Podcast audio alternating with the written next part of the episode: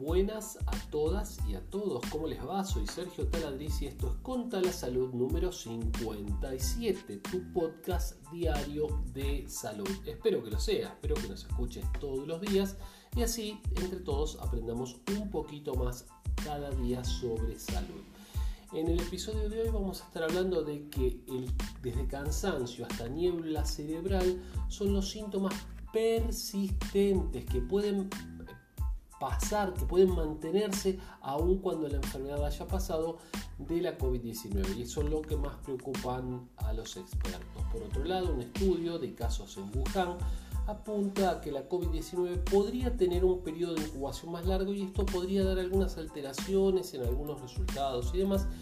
Y por último vamos a hablar de que el virus del papiloma humano em, causa, causa, dice la nota directamente, causa em, cáncer de próstata, obviamente en el hombre, que somos los que tenemos próstata, las mujeres no tienen próstata, ¿sí? Bueno, ¿les parece si comenzamos?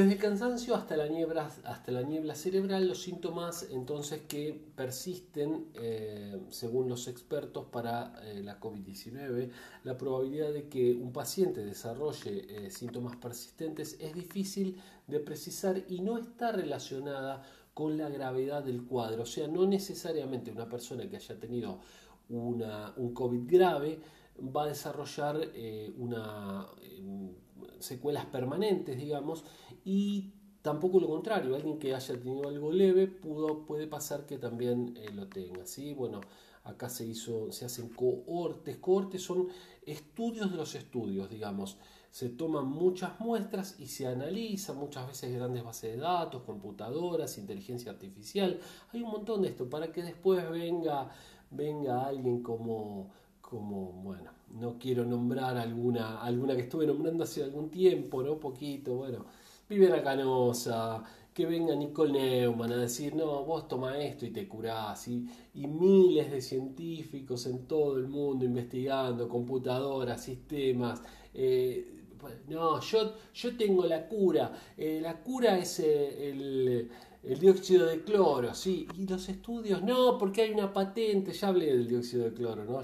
Si quieren otro día vuelvo a hablar, pero la verdad que es, es medio payasesco, ¿no? Que hay gente que realmente dedica su vida, como les digo, no me quiero ir de tema, pero me pone loco, perdón. Bueno, continuemos con esto. Entonces, eh, sintomatología que se mantiene eh, para la COVID-19. Entonces, sabemos que SARS-CoV-2, COVID-19, entra a través de un receptor específico, receptor de la enzima convertidora de angiotensina, AC2. Es que lo, he dicho tantas veces esto que ya, pero por ahí ustedes o algunos de ustedes no lo sabían, o si es el primer capítulo que nos escuchan, no lo sabían. Si están en, en YouTube, por favor, dale a la campanita y suscríbete a nuestro canal, ¿dale? Y comentarlo con otras personas. Y si están escuchando podcast o a través de, Facebook, también coméntenlo por favor con otra gente. Bueno, entre un 10 y un 30% de los pacientes que tuvieron infección pueden desarrollar un cuadro crónico según qué órgano esté comprometido. ¿sí? Entonces, eh, se encontró algún tipo de alteración cardíaca en el 80% de los pacientes, como ya lo hemos hablado en otro, en otro episodio 80%, o sea, casi todos eh, tienen algún signo de inflamación en el músculo cardíaco. Eh, eh, no se sabe si esto después se va o no.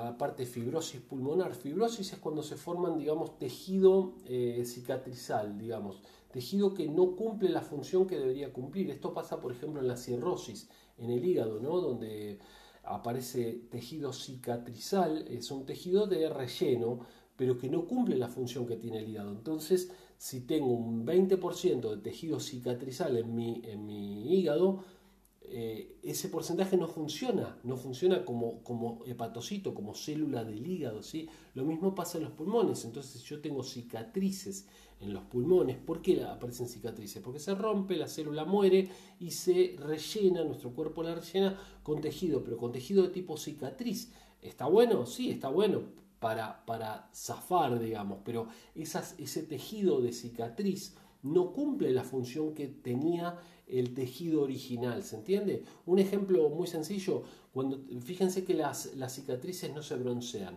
Si se hace una cicatriz, eh, por ejemplo en un brazo, van a ver que esa cicatriz no se broncea. ¿Por qué? Porque es un tejido de, reparación, pero no tiene, por ejemplo, melanocitos, que es lo que eh, las células que producen melanina que le da color a la piel. Un detalle, no crece el pelo, por ejemplo. ¿Por qué? Por lo mismo, no, no aparecen folículos pilosos ahí porque esa piel es un tejido de reparación. Lo mismo pasa entonces en eh, pulmones o en otras zonas. ¿sí?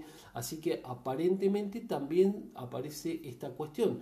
Aparecen también eh, em, algunas, em, alguna sintomatología a nivel eh, neurológico. Sabemos lo de la pérdida de olfato, sí, pero vimos que en, capítulos anteriores que no estaba relacionado directamente con la neurona, sino con células de la glía, con células que eh, nutren a esa neurona. Pero bueno, aparecen entonces estas manifestaciones, algunos lo tienen persistente, algunos aparecen con trastornos en la memoria, capacidad de concentración, dificultad para, mantener el equilibrio. Sí, muy interesante esta nota de, Infobae, sí, hacen muy buenas notas con respecto a salud Infobae. No, sé el resto porque yo leo las de salud nada más, pero, pero bueno, eh, realmente me, gusta mucho, felicito a la gente de, Infobae porque aparte están, están muy bien eh, redactadas, así los felicito realmente. Eh, bueno, entonces es posible que tengan fibrosis en los pulmones y demás. Eh, así que bueno, se pueden durar meses, años o incluso puede ser una secuela permanente. ¿sí? Acá hablan gente del sanatorio Güemes, habla el doctor, em, el doctor este que, era el doctor del barbijo, el, eh, bueno, no, lo tengo acá, un neurólogo muy importante, el es, Stoll, el doctor Stoll. Eh, que, ya hablamos una nota con respecto a él, que hablaba el doctor Barbijo, que le decían, ¿sí? El neuro, neurocirujano. Eh, o neurólogo, no lo recuerdo, pero bueno, una eminencia el hombre, bueno, este, perdón que no me acuerdo, pero son muchas cosas a veces en la cabeza, y bueno, y hablan de que se hizo, eh, se está haciendo una unidad post-COVID acá en el Sanatorio Güemes, digo acá porque está bastante cerca de donde, de donde vivo, em, para tratar a las personas que ya tuvieron la enfermedad y tienen estas secuelas, entonces me parece realmente excelente lo que están haciendo. ¿eh? Ya están haciendo lo que sería la pospandemia de alguna manera. Ya están tratando las personas las consecuencias que tienen. ¿sí? Y aparte va a haber que tratar eh, equipos de psicólogos, prepárense los psicólogos y los psiquiatras porque van a tener muchísimo trabajo. Por todo el tema del estrés postraumático, prepárense nutricionistas porque van a tener muchísimo trabajo porque eh, bueno, la gente estuvo engordando en durante la pandemia. Prepárense los cuidadores de, personas mayores. Damos un curso de cuidador de personas mayores, lo acabamos de, inaugurar en el Instituto Taladriz, www.institutotaladriz.com.ar, porque mucha gente va a necesitar también que la cuiden y demás. Así que bueno, eh, nada, eh, mucho, mucho trabajo viene para el personal sanitario eh, en todas las áreas, enfermeras, médicos y demás. No está bueno esto, pero es lo que hay y, por suerte están estas personas. Estamos, porque yo me considero también, siendo farmacéutico, por supuesto, parte del personal de salud, eh, para ayudar a todos, ¿sí? Para ayudar a, las personas a que recuperen lo más preciado que tenemos, que es la salud, ¿sí? Bueno, entonces, eh, un poco más que dice con esta nota, ¿qué pasa con el corazón? Aparecen arritmias, aumento de troponina, que es una enzima que mide que tiene que dar un valor normal y está aumentada entre un 20 o 30% en muchos pacientes que han padecido la COVID. ¿sí? ¿Qué pasa en el cerebro? Bueno, también decíamos la anomia, pérdida de olfato, pero también puede haber, por ejemplo, esto que hablan de nube, por eso al inicio de la nota hablábamos de esto, nube de, eh, nube de pensamiento, nube de, memoria, pérdida de memoria, confusión, ¿sí? Eh, Mm, pérdida de la capacidad de atención, niebla cerebral, niebla cerebral le dicen, ¿sí?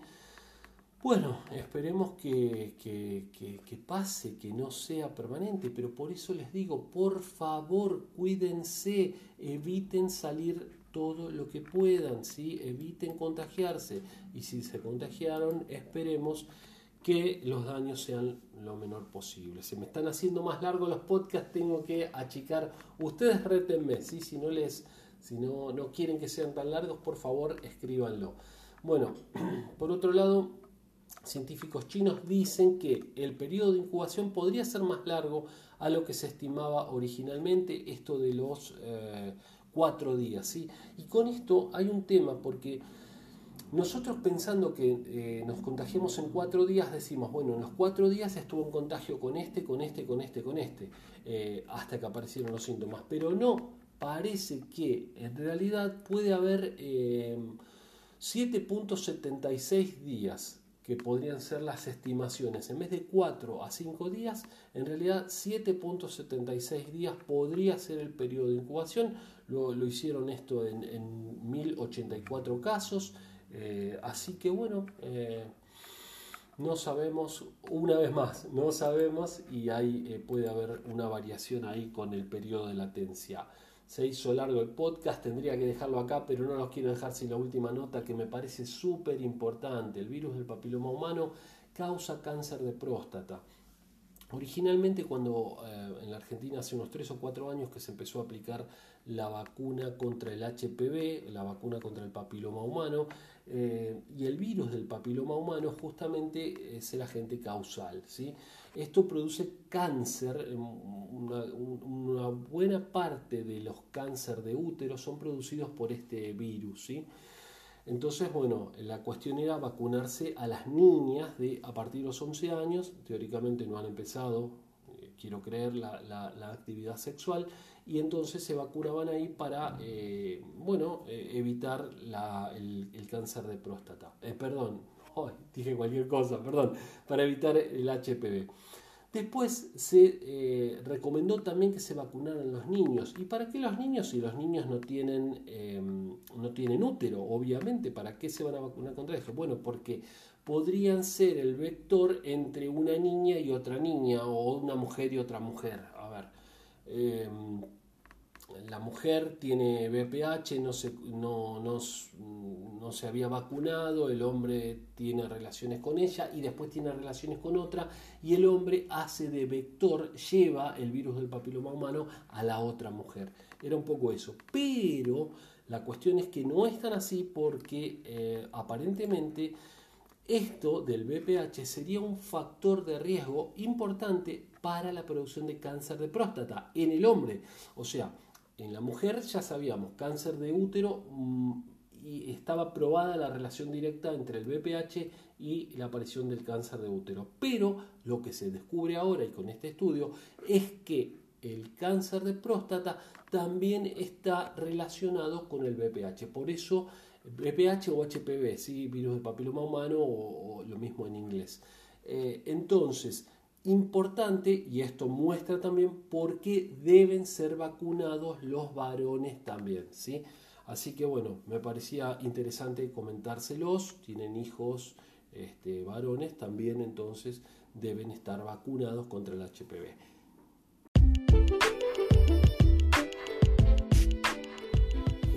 Llegamos al final. Espero que les haya gustado este episodio de Conta la Salud. Dale me gusta, dale compartir, deja tu comentario, dale la campanita y todo eso. Y comentalo así cada vez somos más y, lo hacemos con más ganas cada día. ¿sí? Todos los días estamos acá en contacto, así que bueno, los espero mañana. Un saludo grande, un abrazo a la distancia, nos estamos viendo. Chao.